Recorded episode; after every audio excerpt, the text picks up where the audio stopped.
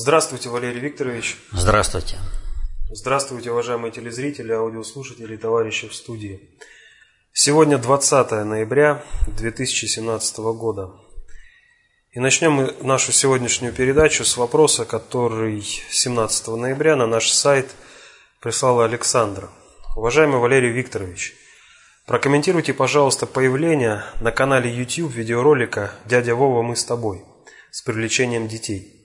Это намеренная дискредитация президента – ведь невозможно скрыть пошло-популистский характер этой песенки, звучащей как насмешка. Узнал об этом ролике от своего сына, который прислал ссылку со словами «Думал дно, но снизу постучали». К пошлости и вранью привыкли уже, но детей жалко. Детей действительно жалко, но, к сожалению, это и не дно, и снизу не постучали.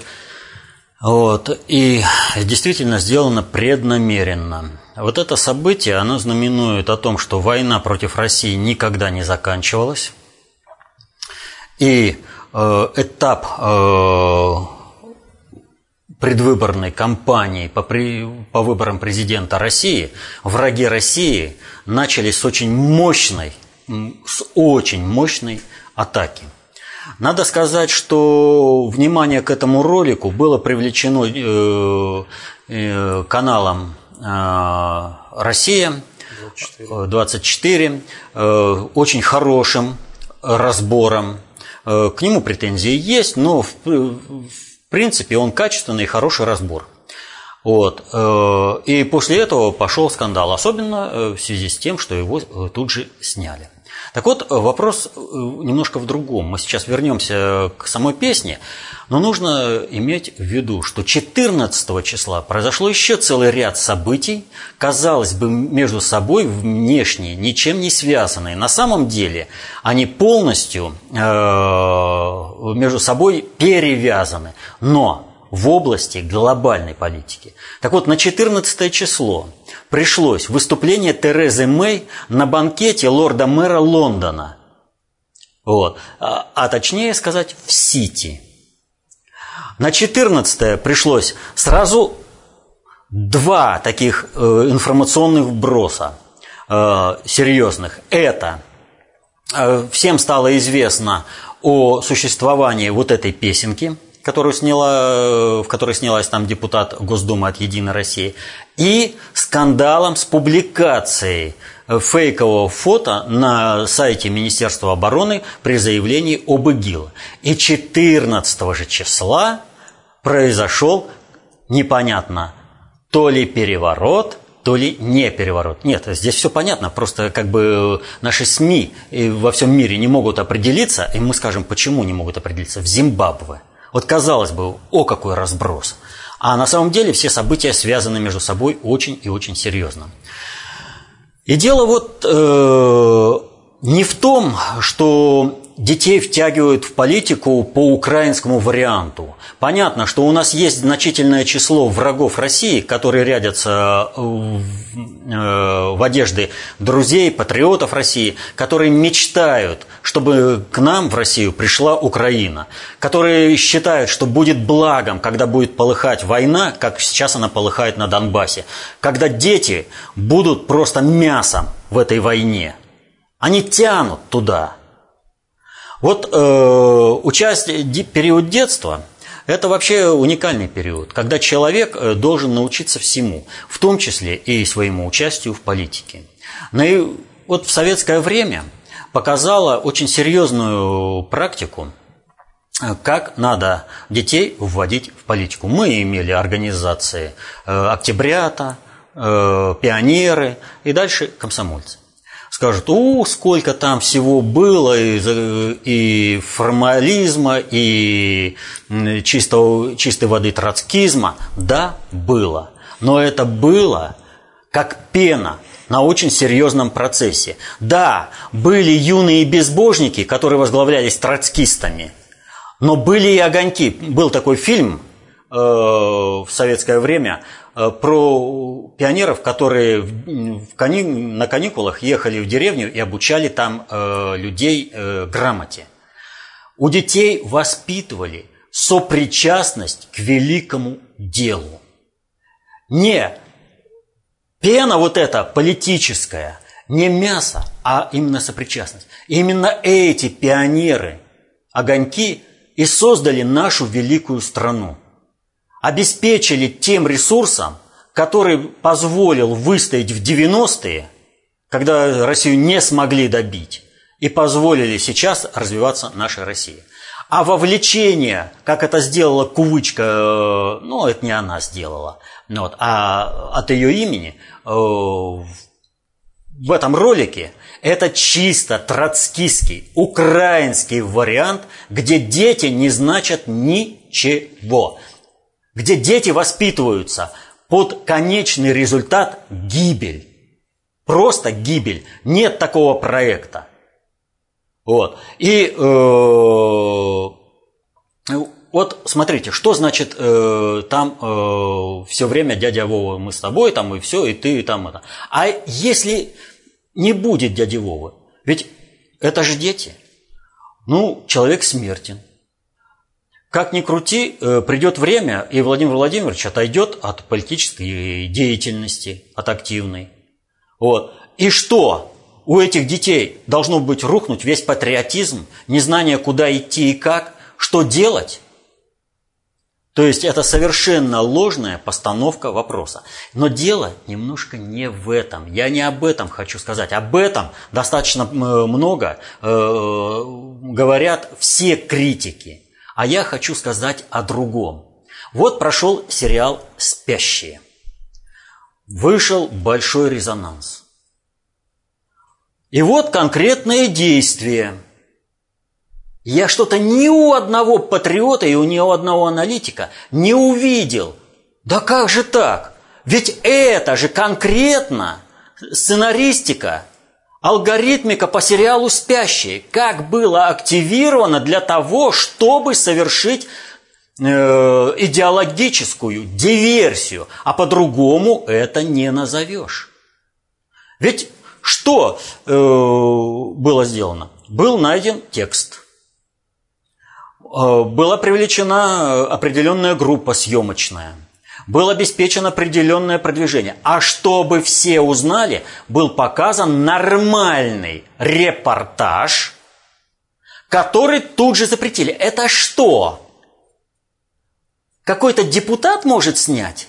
Нет, это только тот, кто организовал весь этот процесс. Он привлек это внимание, он сделал, э, разрешил выйти нормальному репортажу по этому видео – а потом запретил. С какой целью? А элементарно. Показать, как у нас дело обстоит в стране. С демократией, со свободой слова, а главное, с концепцией и стратегией управления. А о чем идет речь? Одна из самых таких, э, там вообще вот текст, надо сказать, но вот чтобы очень мягко, так вот очень мягко мы скажем, это очень-очень-очень слабый текст. Ну просто никакой. В литературном плане. А в содержательном, ну, там... И вот я конкретно, одна фраза. Вот. А на земле сей был бы мир. Был бы мир на земле. Но понимаете, главный командир позовет в последний бой детей. В чем обвиняют Россию?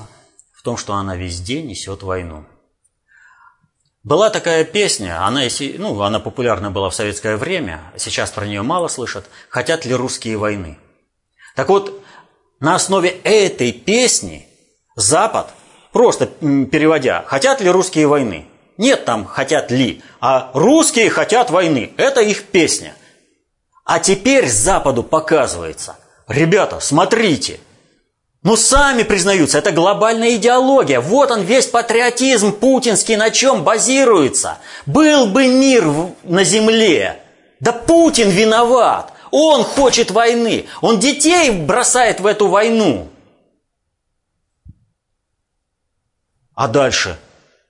Честные журналисты правильно показали, что это гибельно, это неправильно. Но им кто? Им власть запретила – и сняла этот ролик э, из эфира второго канала. И уже убрали. Потом, благодаря скандалу, э, ну, Э, видимо, он дошел до Владимира Владимировича, и тот сказал, вы чего? Немедленно вернуть. То есть ситуация какая? Показывается, что в России есть диктатор. Что этот диктатор замышляет против демократического мира большую войну. И был бы мир. Да вот есть вот тут главный командир, который хочет детей бросить в войну. Это он. Вы посмотрите, а о чем они поют? А теперь посмотрите, кто на войну на Украине развязал? Русские вторглись. Кто войну в Сирии развязал? Русские туда вторглись. И, бе- и калашматят этот бедный ИГИЛ. Соединенные Штаты не знают, как защитить этот самый ИГИЛ. И вот вопрос заключается в следующем. Здесь этот депутат, Кувычка, да, Анна, она всего лишь пешка и марионетка в большом плане. Идет подготовка к предвыборной кампании Путина. Идет дискредитация. Это подрыв позиции России, переговорных позиций России на, международном, э, на международной арене. Когда Запад, выходя на переговоры, будет говорить, да мы же знаем, что бы нам русские не сказали, вот чего они поют. Это депутат, про президентской партии. Это партия, это президента. Он у нее лидером был. Она это карманная партия. Они выражают только то, что Путин говорит. Вот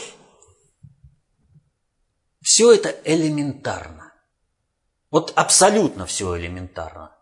Депутат в этом деле участвует. И здесь стоит вопрос – вы дурак или враг? Если вы дурак, то вы почему являетесь депутатом Государственной Думы? Даже если вы просто подписываетесь, вам нужны совершенно определенные лечения. А депутат Государственной Думы по определению не может не понимать вот этих элементарных вещей, о которых я говорю – Просто по определению не может не понимать. Соответственно этому Анна Кувычка совершила акт государственной измены.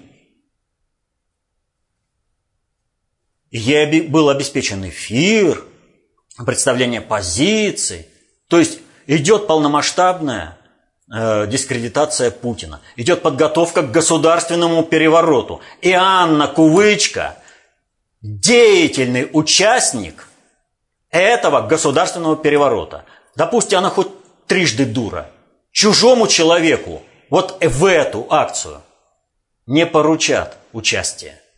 То есть это выбрали из своих, зная, что потом ей нужно будет выступать на телевидении, которые обеспечат, э, что привлекут внимание, и нужно будет орать, что я там президентская партия, я там за президента, это патриотизм. И она это работает, она в этом плане работает. Так что никакая это не от себя на какого-то там депутата, который в рамках предвыборной кампании сделал звонок, и колесики начали двигаться.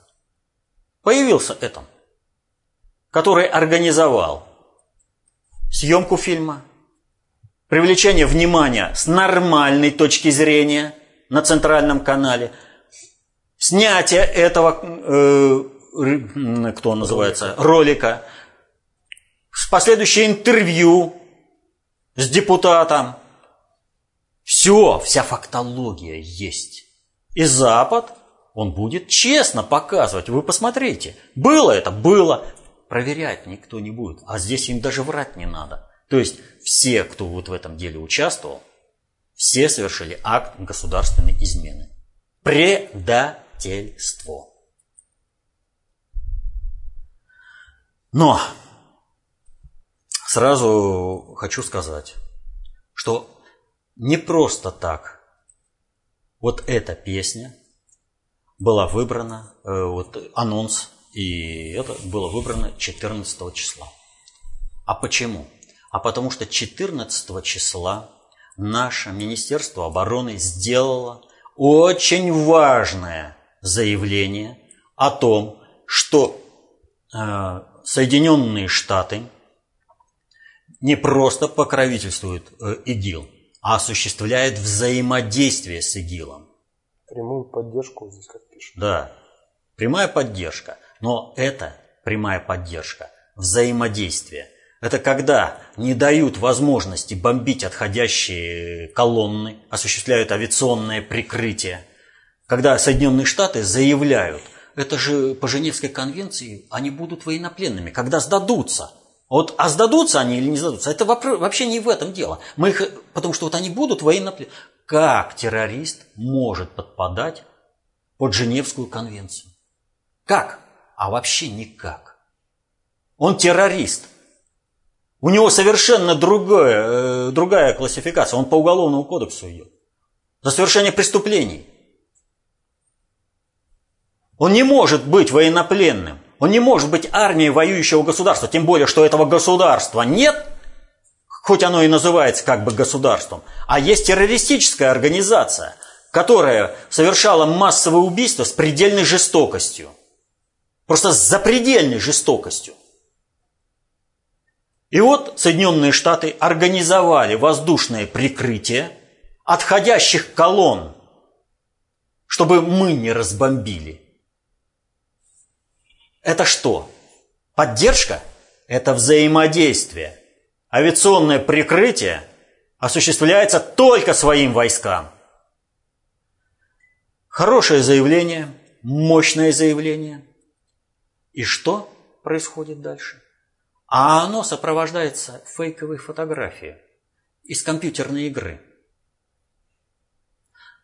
Пошло там, да там, вот вы понимаете, генерал, не подумавши, приказал, лейтенант, не подумавши, сделал. Не надо здесь вешать лапшу на уши.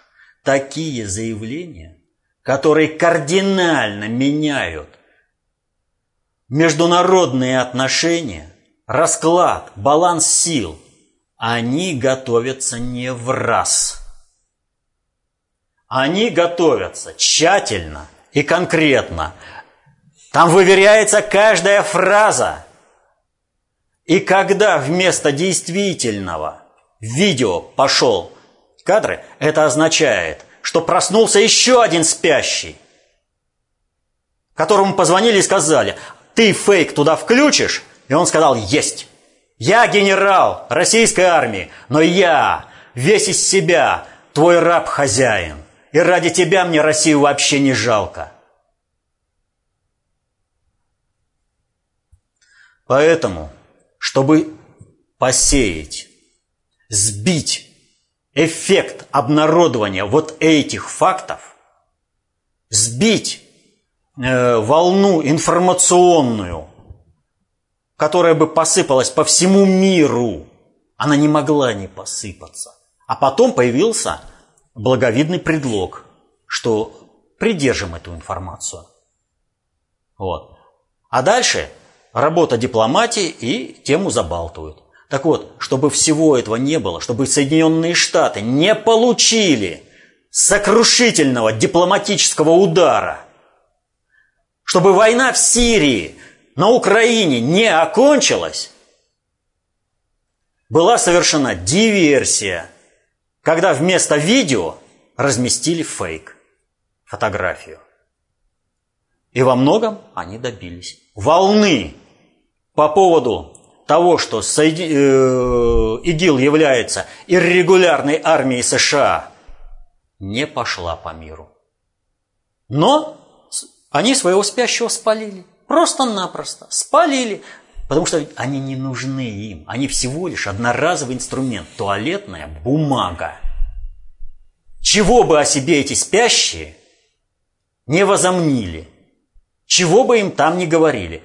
Фильм «Спящие так» ну вот, не очень. вас просят прокомментировать этот сериал. Вот. Э, фильм «Спящие», он, э, в общем-то, не очень. И там, если говорить об этом фильме, э, э, то можно сказать, все не так, как кажется.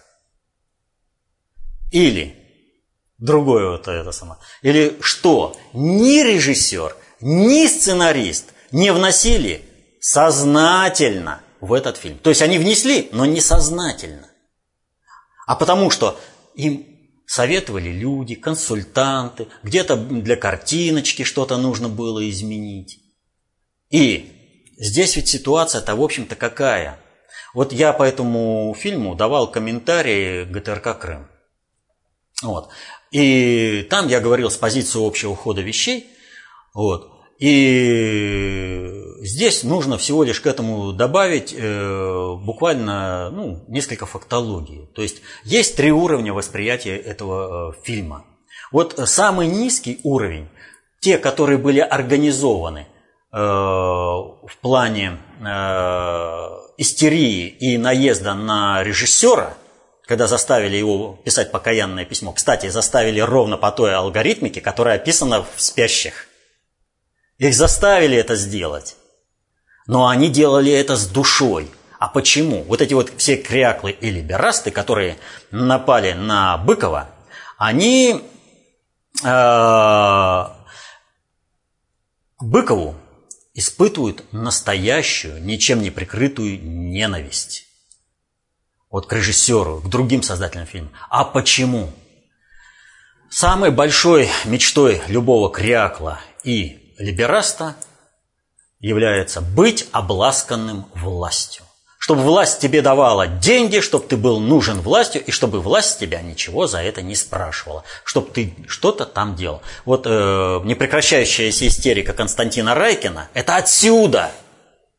То есть как так? Вы обязаны мне давать, но у него почему обязаны? Его привыкли. А вообще э, у кряклов и либерастов у них желание прорваться, стать нужным власти. И они искренне ненавидят режиссера только за то, что важную роль поручили не им, гонителям Быкова, а Быкову. Понимаете? Здесь у них настолько искренняя ненависть, настолько искренняя злоба, что они готовы просто порвать. Потому что как это так? Он, а не я.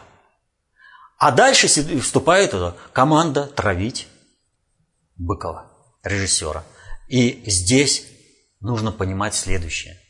Все криаклы и либерасты, они холопы, рабы в своей душе. И они искренне считают, что хозяин имеет право на все по отношению к ним, к рабам. А соответственно этому, чтобы заслужить благо хозяина, это как благодарность хозяина, какую-то милость хозяина, нужно рвать, на кого он покажет, в клочья. И они, чтобы заслужить у хозяина э, это самое, милость, они кинулись это рвать. Это самый низкий уровень понимания. Второй патриотический. Ну а как? Все представленные в фильме «Враги России» э, с ярко выраженным западным мышлением. Для них Россия не представляет ничего, всего лишь средство извлечения какой-то там прибыли, если правильно будешь служить хозяину, побольше хозяину, естественно, прибыль, ну а тебе за то, что дам дал тебе властное какое-то там кресло, э, погоны там какие-то, э, чиновничье кресло. Ну, нужно просто вовремя выполнить э, решение хозяина, и все. И откуда исходит спасение? А духовная основа возрождения, суверенитета и будущего и его могущества – это православие. То есть куда повернуть? Но есть другой уровень понимания этого фильма с точки зрения глобальной политики и концептуальной власти. Вот. Спящие вообще и резидент это это вообще не агентурная разведка. Это не диверсанты спецслужб. Это инструментарий проведения глобальной политики в отношении конкретной, э, отдельно взятой страны. А спецслужбы и методы диверсионно-разведывательной работы вот, э, спецслужб, в свою очередь, являются инструментарием от резидента Этона. И вот, вот этот сериал – это элемент оглашения, осуществления полной смены всей элиты страны. Вообще для глобального предиктора ни одна страновая элита, а тем более творческая часть. Вот смотрите, раз и скормили режиссера просто на раз. Он сделал свое дело, его на растерзание, бабах. Ну не выдержал, а выдержал бы, кстати, дальше бы использовали и дальше бы дали бы денег. Вот. Но не выдержал, написал покаянное письмо. Они ровным счетом ничего не значат. И вот в этом отношении нужно понимать особую роль Итана – вот. Именно Итана, не Этана. По-английски его постоянно называют Итон. А что мы слышали про Итана? Студенты приезжали? Да, мы слышали о том, что приезжали студенты. И мы знаем, что есть такое э, заведение, Итон, где готовят кадры для глобального управления. И их обкатывали. Вот к Путину, например, привезли. Вот. Так вот, это резидент, он идейный. Он вообще не спящий. Это кадры, ресурсы. И им просто подают. Что касается э, страны Оз, волшебника из страны Оз, это тоже ведь не случайно. Вот как гласит легенда. Вот. Э, Легенда гласит, что когда э, а, этот автор э, писал э, книгу, он не знал, как ее назвать. И тогда посмотрел на ящики картотеки. И у него была одна А Пи, а другая О З. И он назвал ОЗ. Это легенда. А есть еще одна интересная легенда, чтобы было понятно, что к чему. И за эту легенду, в общем-то, человек э, в значительной степени заплатил своей жизнью.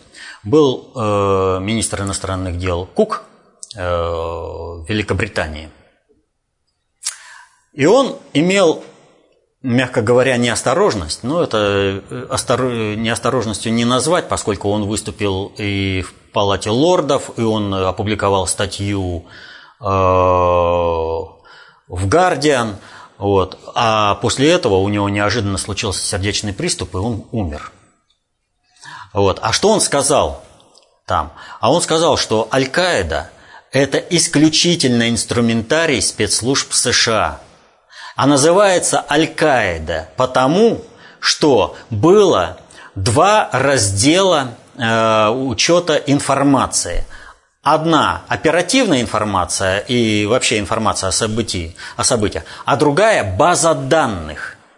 Но э, арабские офицеры, которые работали э, с этой базой данных, они не называли полностью по-арабски, как это вторая база данных, они называли коротко Аль-Каида. Но это вторая часть базы данных, то есть она полностью перекликается с книгой э, с названием «Волшебник из страны Оз». Там много э, можно о чем говорить, там вообще как бы интересные, в общем-то, соответствия, посылы, э, много в фильме того, что, повторю, ни режиссер, ни сценарист не вносили сознательно. Но надо отметить следующую вещь. Сценарист признался, что при написании сценария он он получал постоянные консультации от офицеров спецслужб.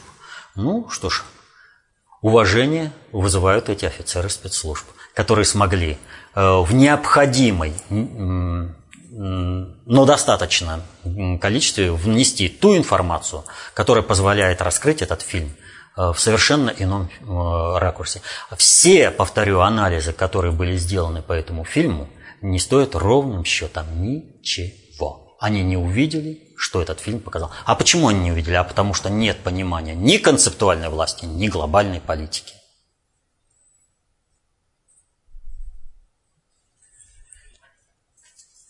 К следующим вопросам, э, в частности, Семенченко Наталья, Ревин Виктор и Максим из Донецка э, спрашивают вас. Очень заинтересовала встреча Владимира Путина и Виктора Медведчука – Прокомментируйте, пожалуйста, в связи с этой встречей далее прямое общение президента Путина с главами ЛНР и ДНР. Это есть новый поворот в отношениях с молодыми республиками? И связаны ли как-то эти события со встречей Волкера и Суркова?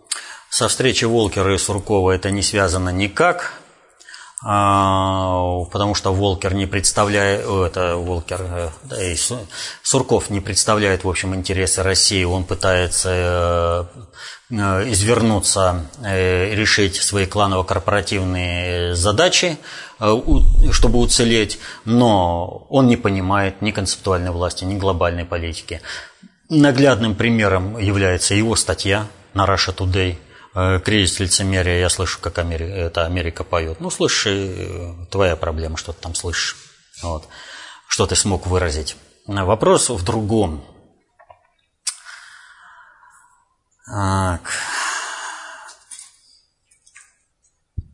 Вот э,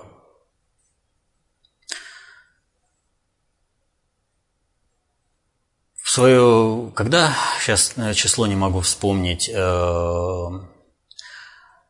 э, Захарченко огласил проект Малороссии.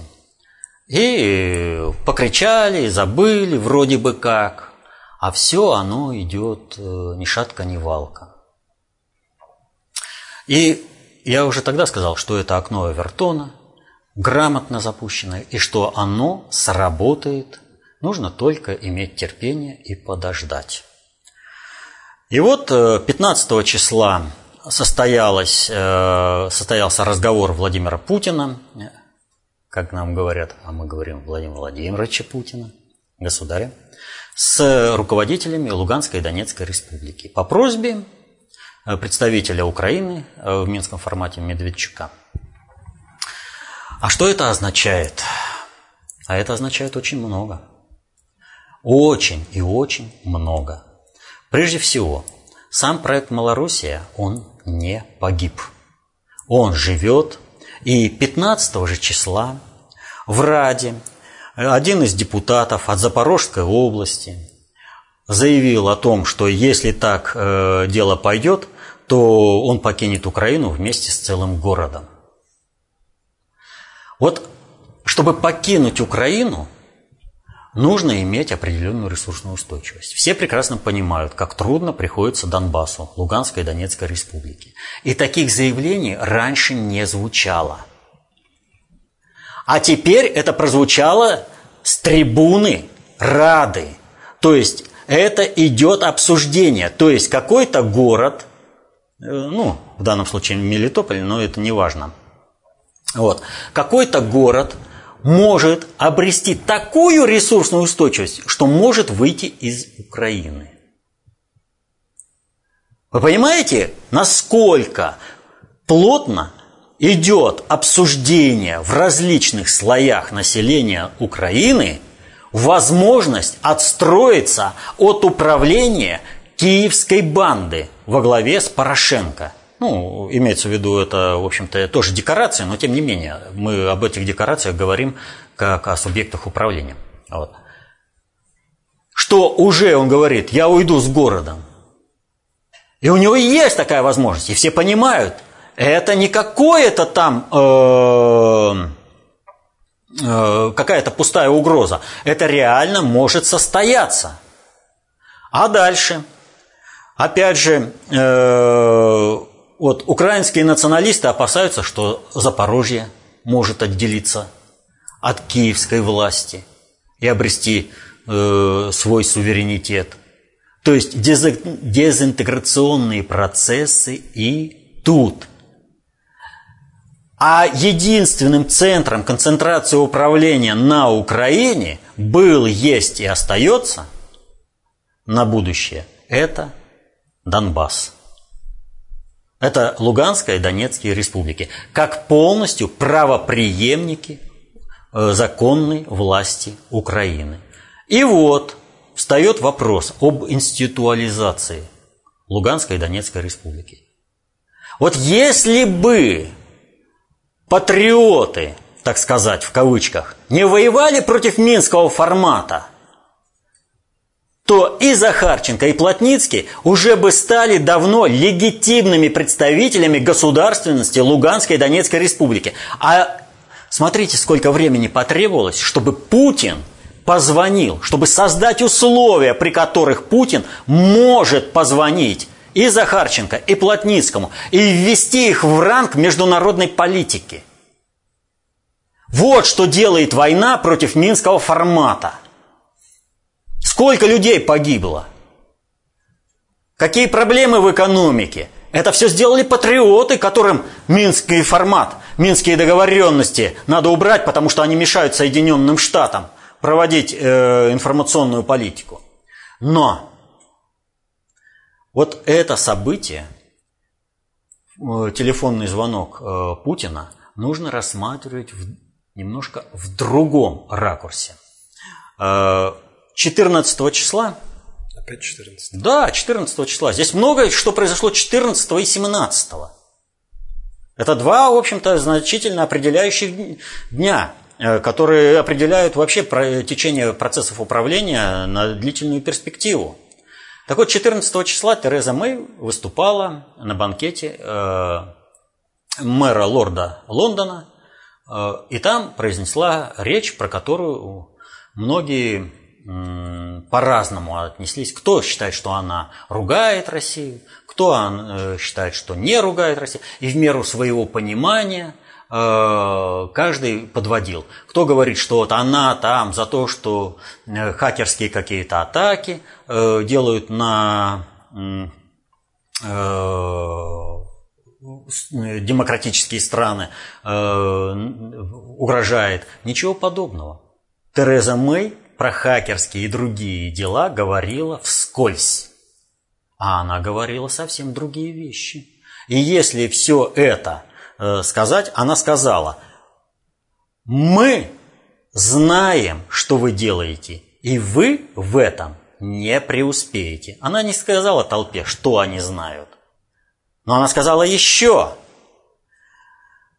Сильная и преуспевающая Россия, которая играет по правилам, была бы в интересах Великобритании, Европы и мира. То есть, есть правила игры, которые приняты в цивилизационном мире. Но Россия играет по своим правилам, потому что по этим правилам России не должно быть. Здесь она э, преувеличивает о сильной и процветающей России. Сильной и процветающей России в планах глобального предиктора не было, нет и не будет. Как и нет у западных элит. Это морковка. Но призывают играть по правилам, чтобы по этим правилам погибнуть. Стать ресурсным придатком. И она о чем дальше говорит? Россия может, я надеюсь, однажды выберет этот другой путь. Но пока она этого не сделала, мы будем действовать вместе, чтобы защитить наши интересы и международный порядок, от которого они зависят. Так вот, о чем она сказала? Она сказала, что Россия нарушила в очередной раз правила. А когда Россия так явно нарушила правила? Вспоминаем Совсем недавно, на прошлой неделе, мы обсуждали АТЭС. И этот АТЭС почему-то завершился полным фиаско. Практически все соглашения по международной кооперации не были подписаны. Но российская делегация была довольна. А почему? Помните, я рассказывал о том, что Путин опубликовал статью и предложил другие правила международной кооперации. Увидев альтернативу международной кооперации не в интересах Китая, не под Китай, и все страны сказали, а о чем мы будем спешить? Ну, всем же управляется это бесструктурно. Никому же не позвонят и скажут, подписывайся под Китай, и все. Поэтому успех нашей дипломатии был сногсшибательный. Путинское предложение дезактивировало полностью все э, процессы э, по э, глобализации, э, в планах э, по ветхозиблейской концепции. концепции, в планах вот, переноса центра концентрации управления на Китай и Иран. Ну, с Ираном вообще это отдельная история. Вот. Там вообще все весело идет. Вот. У Китая Китай встал перед просто вообще выбором, что и как делать. А откуда центр концентрации управления переносится? Из Лондона и Соединенных Штатов, то есть евроатлантический блок переносится в Китай. И Тереза Мэй ей поручили, как попугаю, огласить. Мы так не договаривались. А я еще раз говорю, Путин всегда предлагает партнерам ровно тот шаг, к которому они готовы, и необходимость которого они уже осознают. Промолчит Россия? Промолчит. С ее издержками. Ну, а если сможет Россия чего-то добиться, то это будет замечательно. Это будет э, великолепно э, для всех, кроме глобального предиктора, потому что им бы как раз хотелось промолчать. Поэтому Э, уступать позиции глобальный предиктор не намерен, и Тереза Мэй выступила с предупреждением. И вот смотрите, какая мощная атака идет. 14-го. Фейк Министерства обороны, который рушит э, проведение надгосударственного управления э, в плане слива Соединенных Штатов, э, связи, поднятия э, темы Э, о том, что ИГИЛ является регулярной армией США, Минобороны, спящие. Э, привлечение всеобщего внимания к... Это кто называется? Кролику. Кролику. Э, выступает Тереза Мэй, и начинается нечто, переворот в Зимбабве. Проходит время, и наступает 17 число.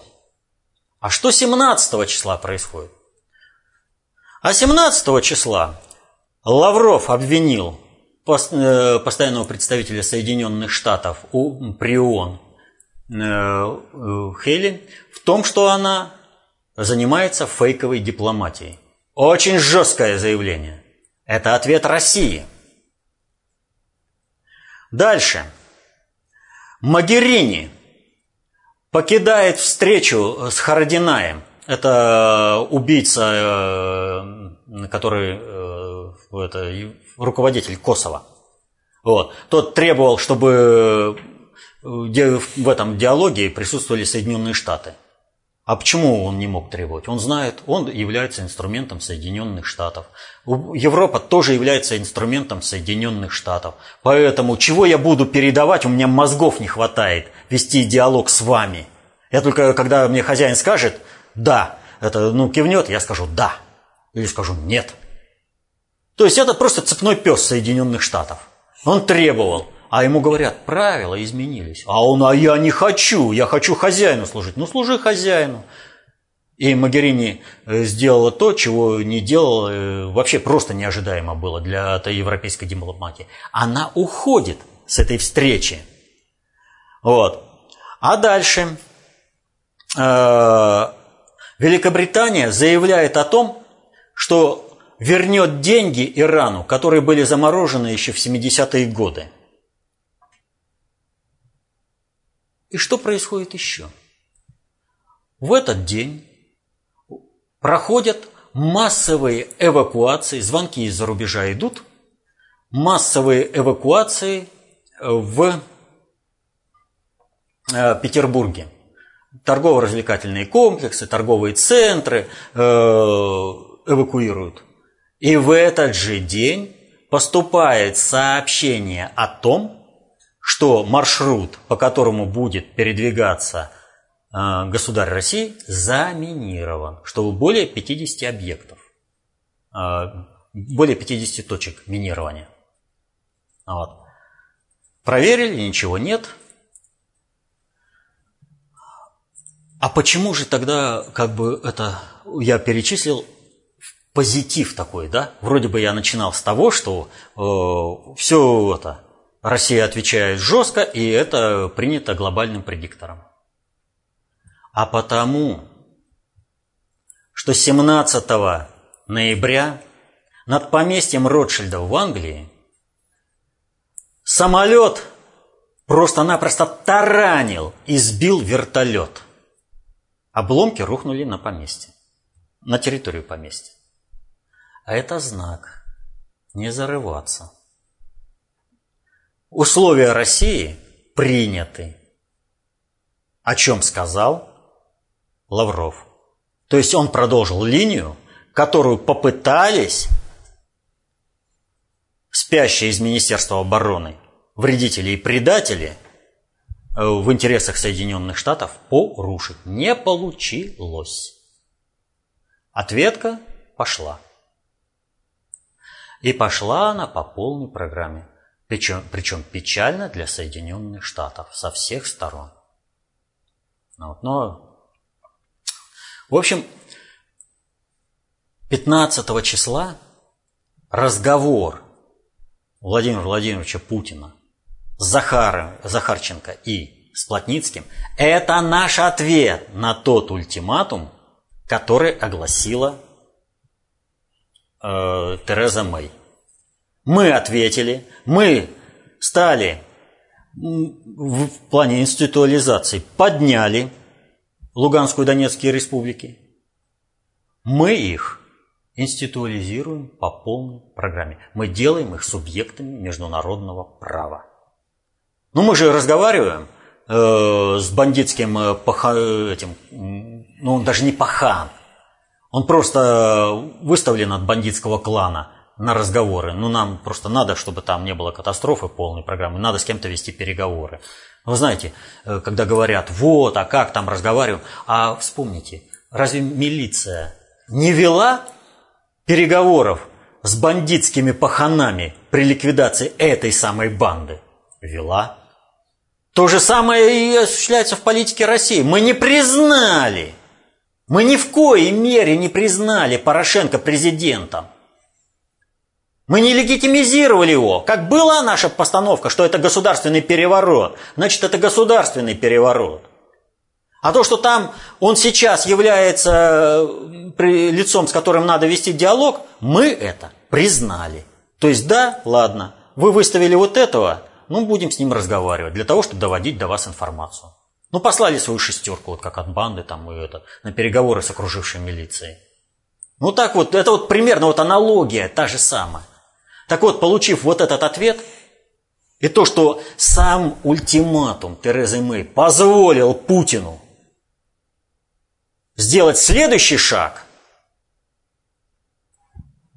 э, Терезы Мэй тут же показали и всем остальным – что, ребятки, не зарывайтесь, мы и так слишком много уйдем на уступки России. А вы делаете такие возможности. То есть мы через своих, э, свою агентуру, так сказать, патриотов, держали-держали, не давали делать э, э, это, руководство Луганской Донецкой республики э, субъектами международного права, не давали институализировать как государственность и законоприемство. А вы своим ультиматумом Путину дали этот шанс. И он им воспользовался, моментально воспользовался.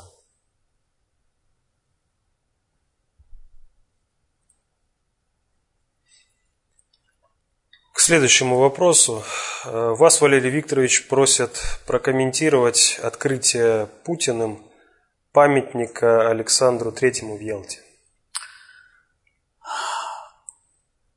Вообще, оно, э, большевики, э, как только пришли к власти, они сразу озаботились монументальной пропагандой.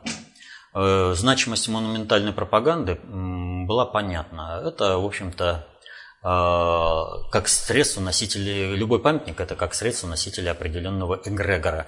Как информация из прошлого, так и энергетика, напитываемая современностью. много в монументальной пропаганде из-за того, что большевики не могли сформировать собственное правительство, собственное руководство страны, а вынуждены были взаимодействовать с троцкистами, вот, э, в этой монументальной пропаганде было неправильно. Но в целом они реально понимали, новое время требует новых героев, пропаганду которых надо вести через памятники. И э, вот это понимание, это то время. Вот э, вообще открытие памятников, оно сейчас носит, э, носит вторичный характер в силу закона времени. Оборот информации совершенно иной, и памятник, э, хотя еще и является значимым э, в пропаганде, э, в информационной войне, в то же время он достаточно сильно теряет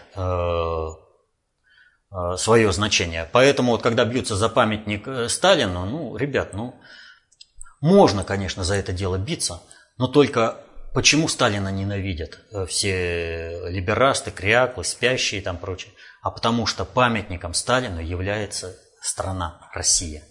Вот ее существование является самим памятником. Поэтому э, можно убрать памятники э, с площади, но человека помнят по его делам.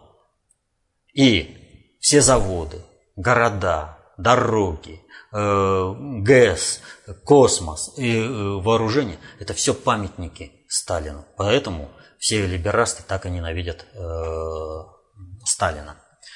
Э, и поэтому само создание памятника Сталину не является принципиальным, ради которого нужно э, вот, сшибаться. Нужно очищать честное имя Сталина, восстанавливать его в ряду, прошу прощения, государей России, а потому что он был один из немногих государей России. Вот.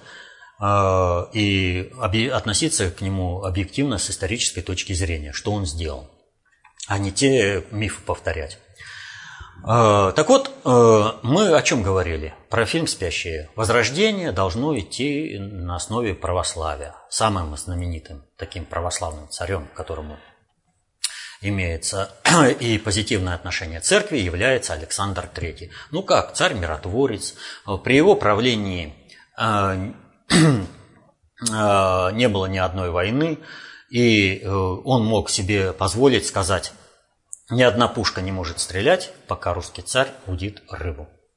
То есть Европа может подождать, а, пока русский царь удит рыбу. Все бы хорошо, но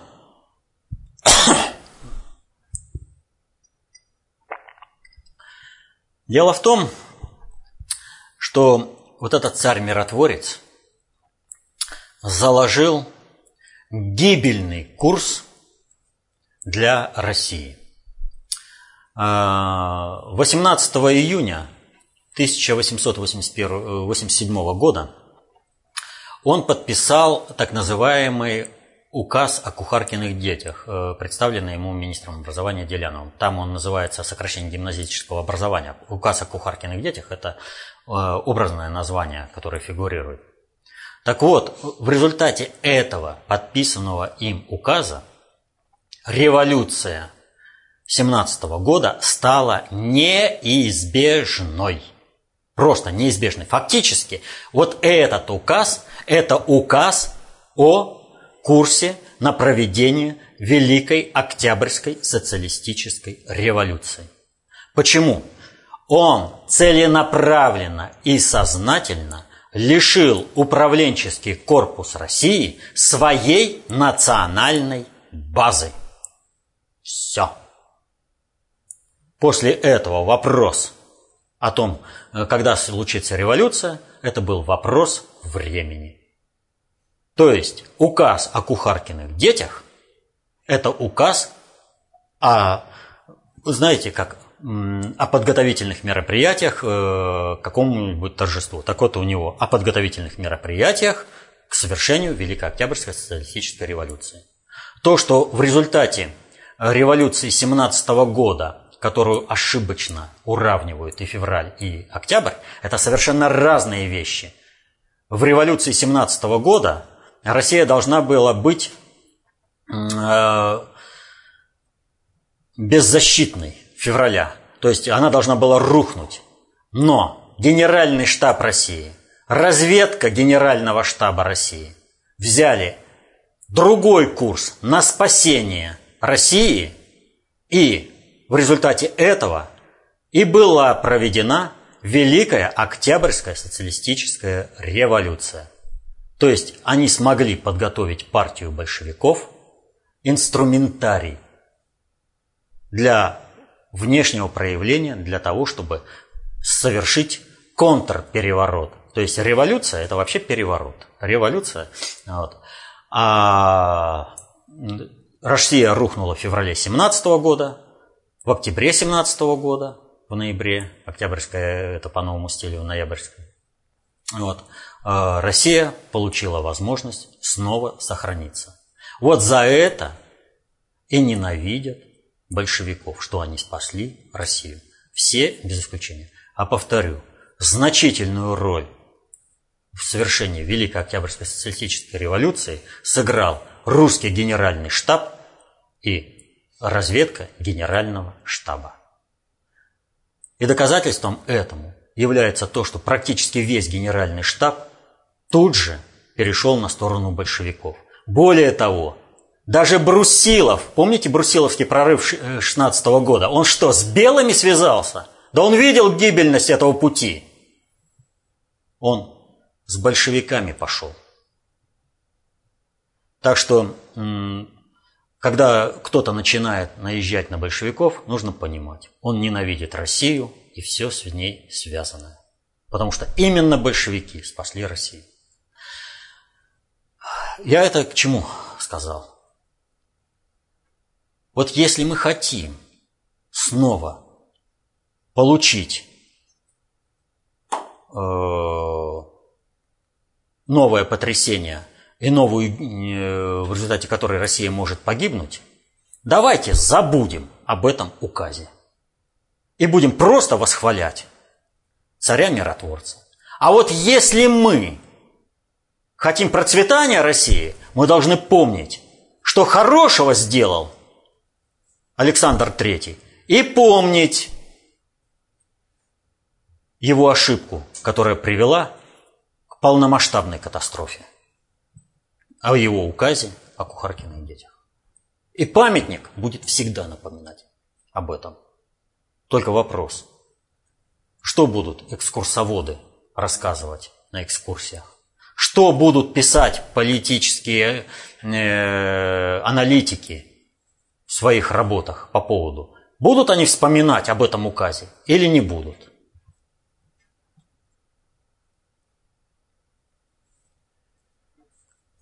Далее. Вы уже сегодня упоминали о том, что Минобороны России обвинила США во взаимодействии с боевиками ИГИЛ. В связи с этим вопрос от Андрея. Связаны между собой вот эти два события по Турции. Первое. На учениях НАТО на стенде так называемых врагов НАТО разместили портрет Эрдогана. И второе, Эрдоган недавно обвинил США в финансовой поддержке ИГИЛ. Безусловно, все процессы связаны. Но связаны они не так, вот напрямую, как э, в вопросе, а так, как я описываю вот во всем этом сегодняшнем выпуске. Дело в том, что реакцию Эрдогана нельзя понять, не разобравшись э, в том, что происходит с двумя центрами концентрации управления Китаем и э, Ираном. Вот э, что произошло? Прежде всего, мы уже говорили, э, путинский план э, глобализации, предложенный на Азиатско-Тихоокеанском саммите, вот, он в результате жестко порушил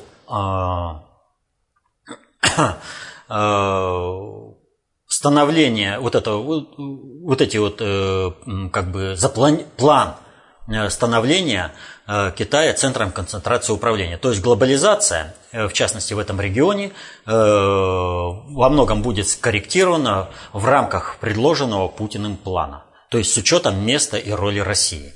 Глобальный предиктор на это дело согласился. А вот вторым центром концентрации управления должен был стать Иран. э, туда должен был перейти Евроазиатский центр концентрации управления. И э, в этом отношении я уже неоднократно рассказывал.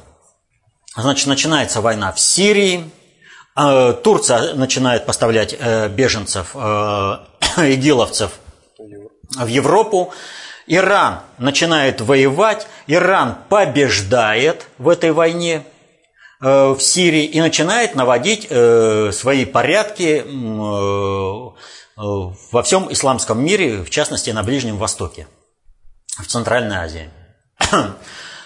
Но произошел сбой. У Соединенных Штатов Э, страновая элита закусила у дела и отказалась играть по правилам и попыталась развязать полномасштабную войну, э, в том числе э, на Украине. У России не было никакого другого выхода, чтобы защититься от этого сценария развязывания полномасштабной войны, движения беженцев на север, которые бы смели все среднеазиатские республики и вломились бы Э, к нам, разрушив, в общем-то, нашу государственность, а там уже на мелкие сувенирные государства Россия распадается и включается в план Великого Шелкового пути нового. Все получается. Во главе России стоит э, государь, и э, не имея другого варианта, Путин действует альтернативно, и мы входим в Сирию. И в результате мы становимся там центральным игроком. Вот с этим связана э, позиция. То Иран даст нам авиабазу подскока, то не даст нам авиабазу подскока. Потому что для Ирана принципиально, кто в результате крушения ИГИЛ в регионе будет главным. И уже теперь для всех очевидно, что Иран главным не будет. Он будет ровно настолько там главным, насколько это позволит ему Россия. Переговоры надо вести с Россией. Сегодняшние переговоры министров иностранных дел. Вот. И как будет там решено. Но и для э, Эрдогана с кристальной четкостью, ясностью стало очевидным, что его пытались отматросить что Турции не будет, ее в любом варианте не будет, но хочется, чтобы что-то сохранить. Какая-то вероятность есть, я что-то там посохраняю. И кто будет главным э, в этом регионе, решает Россия. А если решает Россия, то э, значит нужно с Россией э, иметь определенные взаимоотношения, потому что с Ираном там все сложно. С одной стороны, глобальщики говорят, мы возвращаем тебе деньги, вот, которые заморозили в 70-х годах. А с другой стороны, Лига арабских государств говорит, Иран проводит антиарабскую политику, поэтому мы э, все собираемся против э, Ирана, группируемся. То есть Иран не сможет быть главным разводящим э, в этом регионе. А Турции, в общем-то, там жить. Нужно наводить какие-то контакты. С кем? По каким правилам? И когда я говорил про Министерство обороны, что она порушила, в этой связи должно было прозвучать заявление Эрдогана. Понимаете? Да, оно прозвучало. Да, оно имеет определенный вес, оно не пропадет. Но вы, вы понимаете, что было бы, если бы враги России в Министерстве обороны, там, еще раз повторю, там нет ни одного человека, причастного к этому, кто бы это сделал несознательно. Есть, э, ну, если только выполнил абсолютный приказ, который меня не касается, да? Но тот, кто отдал приказ, он отдал этот приказ сознательно. С полным пониманием, что он творит, что это акт называется измена Родине. Какие бы погоны у него на плечах не были – вот эта увязка, заявление Эрдогана, эта увязка, и глобальщики-то отдали Турцию в сферу интересов России. Эрдоган это понимает, он, он же видит, как его кошмарят, да? Вот поместили портрет Ататюрка на мишенях с подписью Эрдоган. Он же э, проглотишь или не проглотишь? Если ты проглотишь, то все, э, тебя уже не будет и Турции не будет. Ну, может быть, тебе на Турцию наплевать, но тебе свою жизнь-то спасать как-то надо – Что он от хорошей жизни стал покупать С-300, С-400, прошу прощения? Ему защищаться надо. И его же выдавливают, выдавливают сферу интересов России. Он должен соотносить свои дальнейшие действия, если он хочет, э, так скажем, не кровавого переустройства Турции – так это может обеспечить только Россия. Все остальные варианты – это очень серьезная бойня. Но самое интересное, что только Россия может обеспечить нормальное, как до существования самого Эрдогана. Все остальные готовят ему судьбу Каддафи, э, Хусейна, кого угодно. И он это понимает. И поэтому, естественно, делая определенные ритуальные вещи в отношении всех участников игры, он вписывается в общую информационную политику России. Тем он туда вписывается тем более охотно, что он понимает, что это делается по согласованию с глобальным предиктором. То есть не просто так, это не чисто российское, а то есть я хозяину хорошо делаю, я с Россией сейчас, ну ты же сказал, но я в интересах Турции это делаю.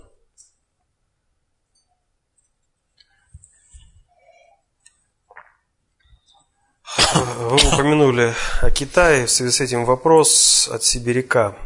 Практически в каждом выпуске вы говорите, что образуется новый центр концентрации управления в лице Китая. Как я понимаю, помимо его возвышения на мировой арене, будет происходить его постепенное превращение в еще более сильное экономическое государство. Возможно, юань заменит доллар. А это так или иначе приведет к росту потребления внутри страны за счет роста благосостояния граждан Китая – которых без малого полтора миллиарда человек.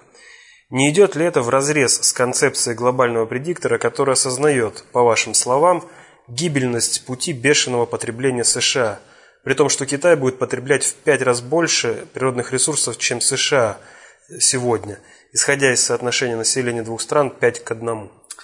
Вот э, ученые, британские ученые, они такие, они в XIX веке, посчитав, э, сколько навоза дает э, гужевой транспорт, на котором тогда шло передвижение в Великобритании, э, в Лондоне, привели, это, пришли к выводу, что к 30 году 20 века Лондон не сможет существовать вообще никак, потому что навоза будет столько, что с его уборкой не будут справляться, потому что они все линейно считали.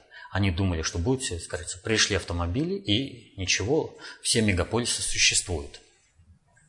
Поэтому большой ошибкой в любом анализе считать, что какой-то маневр затевается, но он не с целью изменения условий управления.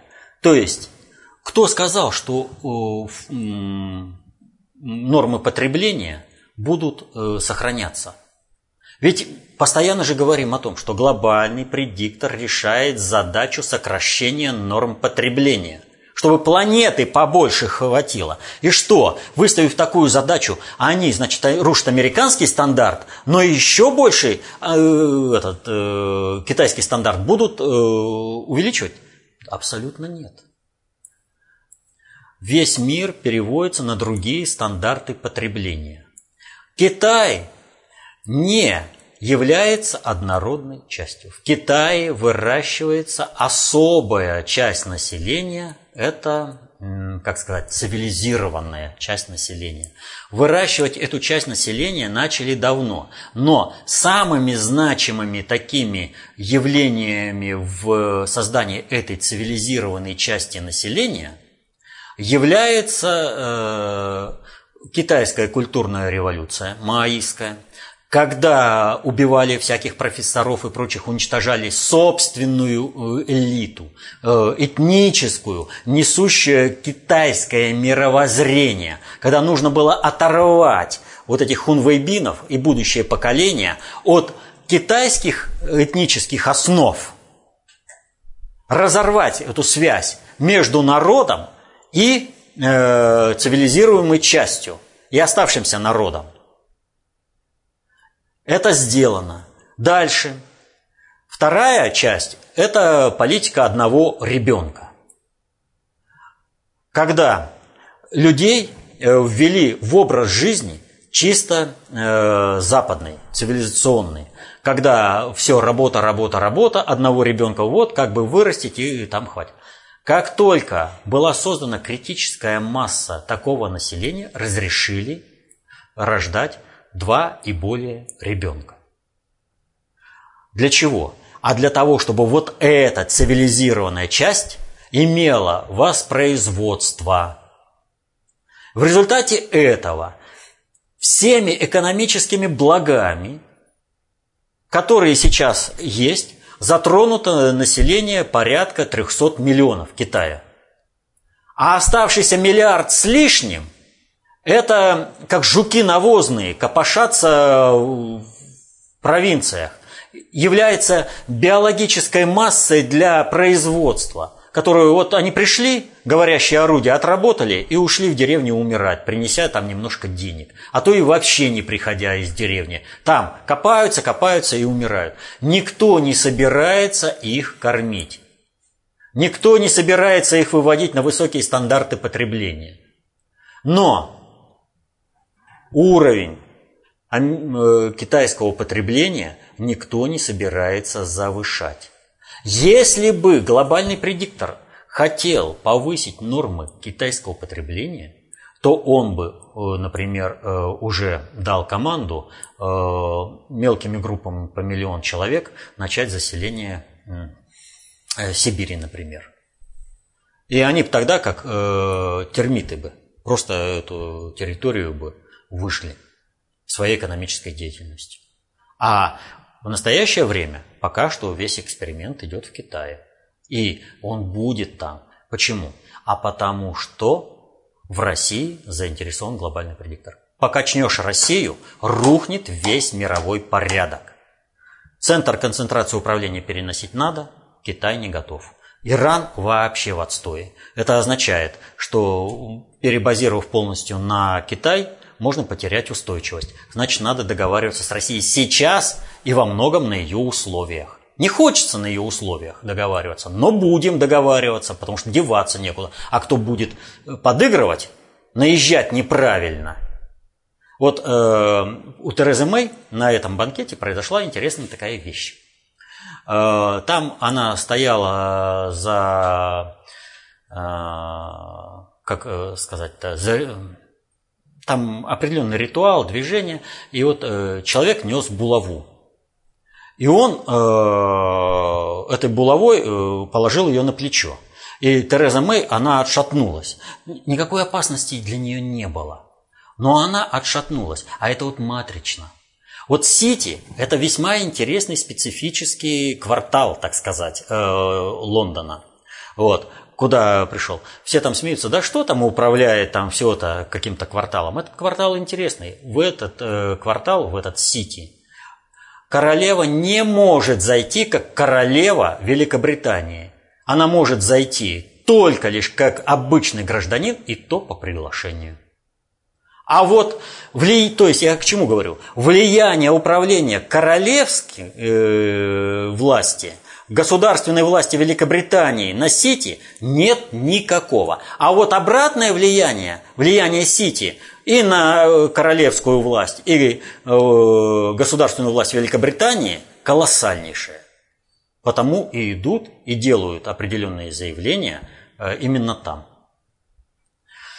Так вот, Китай не будет потреблять столько, сколько он потребляет даже сейчас. Идет сокращение потребления, идет переработка, идет введение, переработка биомассы, идет введение новых стандартов потребления. И Китай, оторванный от своих корней, но сохранивший определенную культуру, там, ну, э, образно говоря, э, э, миска этого риса в день, вот, это и для цивилизированной части, в общем-то, является ориентиром. Ну, еще один вопрос. В начале передачи вы упомянули об этом событии. Так э, все-таки что же происходит сегодня в бывшей Южной Родезии? О, а вот э, там происходит то, что вот когда начинают что-то делать э, не по вновь согласованному плану, а решают на коленке, то многое и не получается. Вот мы же знаем, что там переворот. А откуда мы знаем, что там переворот? Мы это знаем, ну, военные же говорят, что там никакого переворота нет. Вот. А произошло, в общем-то, следующее. А, посольство Соединенных Штатов, посольство Канады начали кричать о том, что это переворот, э, срочно пугать своих граждан, и чтобы они там не выходили. А что-то мировые-то СМИ не поддерживают идею, что там переворот. Вот вроде бы поначалу сказали, что переворот, там непонятное событие, а дальше-то все движется. А почему? А дело вот в чем. А, Зимбабве очень интересная страна. А, когда-то бывшая Южная Родезия была житницей всей э, э, Африки. Она кормила всю Африку. Но, понимаете, кто работал-то на земле? Работало белое население. А это же несправедливо. Белое население эксплуатирует черных, да еще и живет гораздо богаче, чем э, все остальные. Ну вот, э, политика изгнания белых привела к тому, что страна-то находится, в общем-то, почти на уровне гуманитарной катастрофы. В результате этого экономику порушили сами, и в результате отказались от собственной валюты, и теперь там валютная система расчетов. Это доллар Соединенных Штатов и юань. И вот э, Мугабе, он очень много сделал э, для того, чтобы Китай утвердился на Черном континенте. То есть Соединенные Штаты уходят, а Китай должен это дело замещать. И э, там возник, в общем-то, такой ракурс. Когда полетел на... Путин опубликовал статью о глобализации э, по-русски, и это понравилось всем, э, нужно было э, где-то перехватывать. А где перехватывать у Китая? У Китая там, где готово. А где готово? А это вот сейчас Соединенные Штаты должны уйти и издать Зимбабве. И там ведь происходят очень интересные процессы. Там Соединенные Штаты снова начали играть свою игру и против глобального предиктора. Там вице-премьера Мнанангву взяли и отправили в отставку. А он креатура с Китая. А кто отправил? А жена Мугабе, Грейс которая стала вести свою игру э, по этому, кто называется, по плану Соединенных Штатов. Значит, надо было отыгрывать назад, но совершать государственный переворот в Китае – Никакого интереса это в Зимбабве. У Китая нет. Им нужна легальная э, передача этой власти. Она должна перейти от Мугабе к своему преемнику. И это должны были обеспечить военные. По странному стечению обстоятельств, э, в то время, как, куда Нангва сбежал? В Китай. Туда же прилетел и командующий вооруженными силами Зимбабве. А вот после того, как они вернулись из Китая, военные и совершили этот недопереворот. Основ... Арестовали, главное, министра финансов, э, ближайшего сподвижника э, Грейса Мугабе этой. Вот. И им нужно, чтобы Мугабе легально отдал. А Соединенные Штаты, там нужно переворот, чтобы не признавать, чтобы войти в конфронтацию с Китаем там. Вот. И вот это вот качели, кто кого, кто как сыграет – Потому что план, повторю, решался на коленке. Потому что нужно было отыгрываться. Если бы э, пошла глобализация по китайскому варианту, и АТС, все бы соглашения были подписаны таким вот образом, то э, страновой элите США можно было бы кинуть определенную кость. И она бы отступилась от Зимбабве, от проведения. Но поскольку этой кости не оказалось, то эту кость нужно выдирать, Зимбабве срочно возвращать. Иначе как Китаю проводить глобализацию? Как замещать Соединенные Штаты везде? И вот сейчас это решается. Э, в принципе, Китаю без разницы. Будет Мугабе э, дальше управлять и уйдет потом. Э, не будет. Главное отстранить жену Мугабе и вот это ее окружение от управления. Оставить, собственно, про китайские кадры, чтобы вырубить проамериканское управление. Это последний вопрос на сегодня. Ну вот, сегодня мы опять говорили о вещах, которые вроде лежат на поверхности, но давали совершенно другое понимание этих вещей. То есть и по песне, и по Министерству обороны, и по конфликту, э, по перевороту в Зимбабве. Э, то есть он не, не просто так на 14 а, был назначен, потому что деваться больше некуда, будет атака на а, Россию, и если она хоть в какой-то мере увенчается успехом, то не успеет Китай разобраться с процессами в Зимбабве, там пойдут они по-другому, потому что за счет ресурсов России страновая элита США может серьезно укрепиться. Поэтому ждать было некогда, и, естественно, 14-го они совершили этот э, непонятно что, но не переворот. Но это понятно только тогда, когда мы э, имеем э, при рассмотрении в виду глобальную политику, а не только внутреннюю и внешнюю. Когда мы имеем в виду не ветви власти – а, учитываем, вернее, не в виду, а учитываем не ветви власти, которые не могут сами существовать э, без корня и ствола, а виды социальной власти, виды социальной идиотии. Вот когда мы вот с этих позиций начинаем оценивать, у нас э, картинка представляется совершенно другая, как и с тем фильмом. Что снял э, режиссер и что написал сценарист, они не знают. Ну, покаялись.